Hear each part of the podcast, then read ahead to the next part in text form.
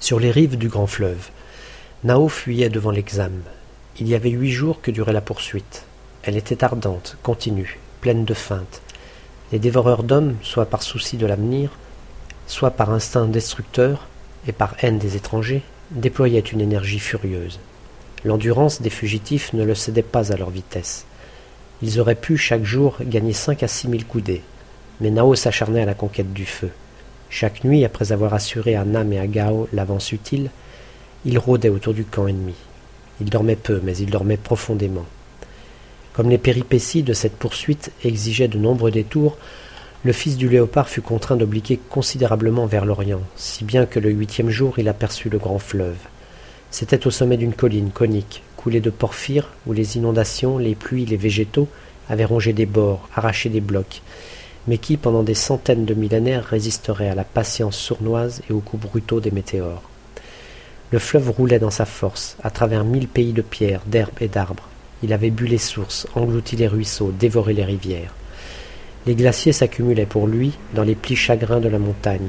Les sources filtraient aux cavernes, les torrents pourchassaient les granites, les grès ou les, ou les calcaires, les nuages dégorgeaient leurs éponges immenses et légères, les nappes se hâtaient sur leurs lits d'argile. Frais, écumeux et vite, lorsqu'il était dompté par les rives, il s'élargissait en lacs sur les terres plates où distillaient des marécages. Il fourchait autour des îles, il rugissait en cataractes et sanglotait en rapides. Plein de vie, il fécondait la vie intarissable.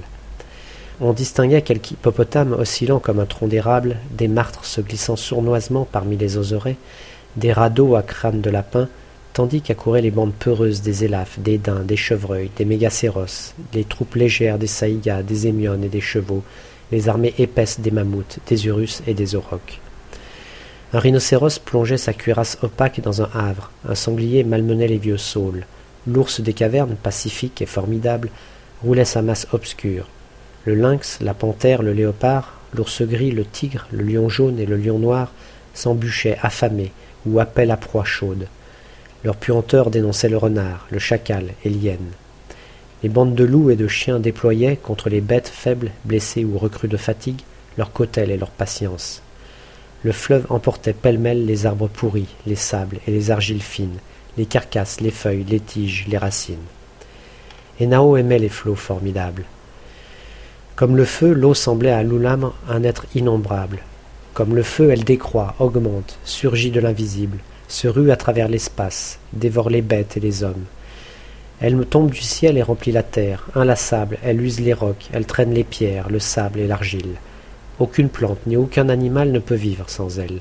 Elle siffle, elle clame, elle rugit, elle chante, rit et sanglote. Elle passe où ne passerait pas le plus chétif insecte. On l'entend sous la terre. Elle est toute petite dans la source. Elle grandit dans le ruisseau. La rivière est plus forte que les mammouths le fleuve aussi vaste que la forêt. Ainsi centaines à devant les flots inépuisables. Cependant il fallut s'abriter. Des îles s'offraient, refuge contre les entreprises du fauve. Peu efficace contre les hommes, elle gênerait les mouvements, rendrait presque impossible la conquête du feu et exposerait à toutes les embûches. Nao préféra le rivage. Il s'établit sur un roc de schiste qui dominait faiblement le site. Les flancs en étaient abrupts, la partie supérieure formait un plateau où pouvaient s'étendre dix hommes. Les préparatifs du campement furent terminés au crépuscule. Il y avait entre les oularmes et les poursuivants assez de distance pour ne concevoir aucune crainte durant la moitié de la nuit. Le temps était frais, peu de nuages rampaient dans le couchant d'écarlate. Tout en dévorant leur repas de chair crue, de noix et de champignons, les guerriers observaient la terre noircissante. La clarté permettait encore de discerner les îles, sinon l'autre rive du fleuve. Des onagres passèrent. Une troupe de chevaux descendit jusqu'aux berges. C'étaient des bêtes trapues, dont la tête paraissait très grosse à cause de la crinière emmêlée. Leurs mouvements avaient un grand charme. Leurs yeux, larges et fous, dardaient une lueur bleue. L'inquiétude rompait et précipitait leur élan. Penchés sur l'eau, ils demeuraient tremblants, humant l'espace, pleins de méfiance. Ils burent vite et s'enfuirent. Et la nuit éploya son aile de cendre. Elle couvrait déjà l'Orient, tandis qu'à l'Occident persistait une pourpre fine, un rugissement tonna sur l'étendue. Le lion, murmura Gao. La rive est pleine de proies, répondit Nao. Le lion est sage. Il attaquera plutôt l'antilope ou le cerf que les hommes. Le rugissement s'éloigna. Des chacals glapirent et l'on vit sinuer leurs silhouettes légères. Les oularmes dormirent alternativement jusqu'à l'aube. Ensuite, ils se remirent à descendre la rive du grand fleuve. Des mammouths les arrêtèrent. Leur troupeau couvrait une largeur de mille coudées et une longueur triple. Ils pâturaient, ils arrachaient les plantes tendres, ils déterraient les racines, et leur existence parut aux trois hommes heureuse, sûre et magnifique. Quelquefois, se réjouissant dans leur force, ils se poursuivaient sur la terre molle ou s'entrefrappaient doucement de leurs trompes velues. Sous leurs pieds immenses, le lion géant ne serait qu'une argile. Leur défense déracinerait les chênes, leur tête de granit les briserait. Et, considérant la souplesse de leurs trompes, Nao ne put s'empêcher de dire Le mammouth est le maître de tout ce qui vit sur la terre. Il ne les craignait point. Il savait qu'il n'attaque aucune bête si elle ne les importune pas. Il dit encore Aoum, fils du corbeau, avait fait alliance avec les mammouths. Pourquoi ne ferions-nous pas comme Aoum? demanda Gao. Aoum comprenait les mammouths, objecta Nao. Nous ne les comprenons pas. Pourtant cette question l'avait frappé. Il y rêvait tout en tournant à distance autour du troupeau gigantesque. Et sa pensée se traduisant tout haut, il reprit. Les mammouths n'ont pas une parole comme les hommes. Ils se comprennent entre eux, ils connaissent le cri des chefs. Gun dit qu'ils prennent au commandement la place qu'on leur indique et qu'ils tiennent conseil avant de partir pour une terre nouvelle.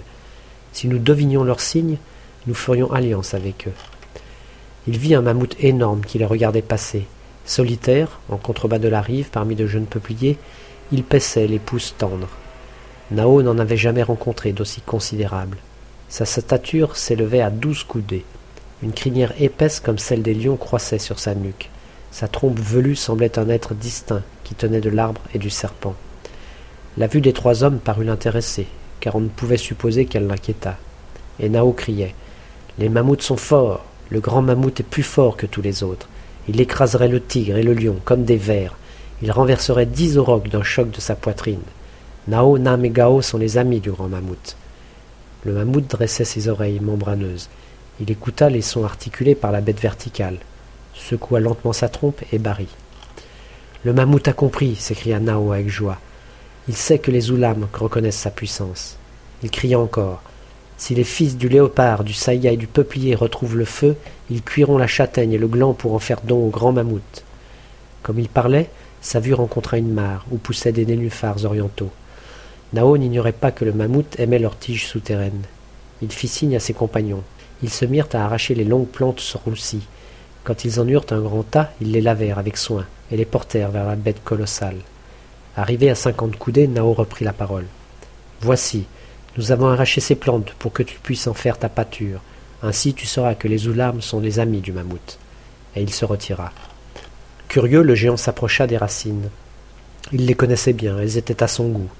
Tandis qu'il mangeait, sans hâte, avec de longues pauses, il observait les trois hommes.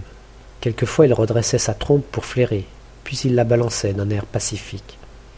Alors Nao se rapprocha par des mouvements insensibles. Il se trouva devant ses pieds colosses, sous cette trompe qui déracinait les arbres, sous ses défenses aussi longues que le corps d'un urus. Il était comme un mulot devant une panthère. D'un seul geste, la bête pouvait le réduire en miettes. Mais tout vibrant de la foi qui crée, il tressaillit d'espérance et d'inspiration. La trompe le frôla. Elle passa sur son corps en le flairant. Nao, sans souffle, toucha à son tour la trompe velue. Ensuite il arracha des herbes et de jeunes pousses qu'il offrit en signe d'alliance. Il savait qu'il faisait quelque chose de profond et d'extraordinaire. Son cœur s'enflait d'enthousiasme.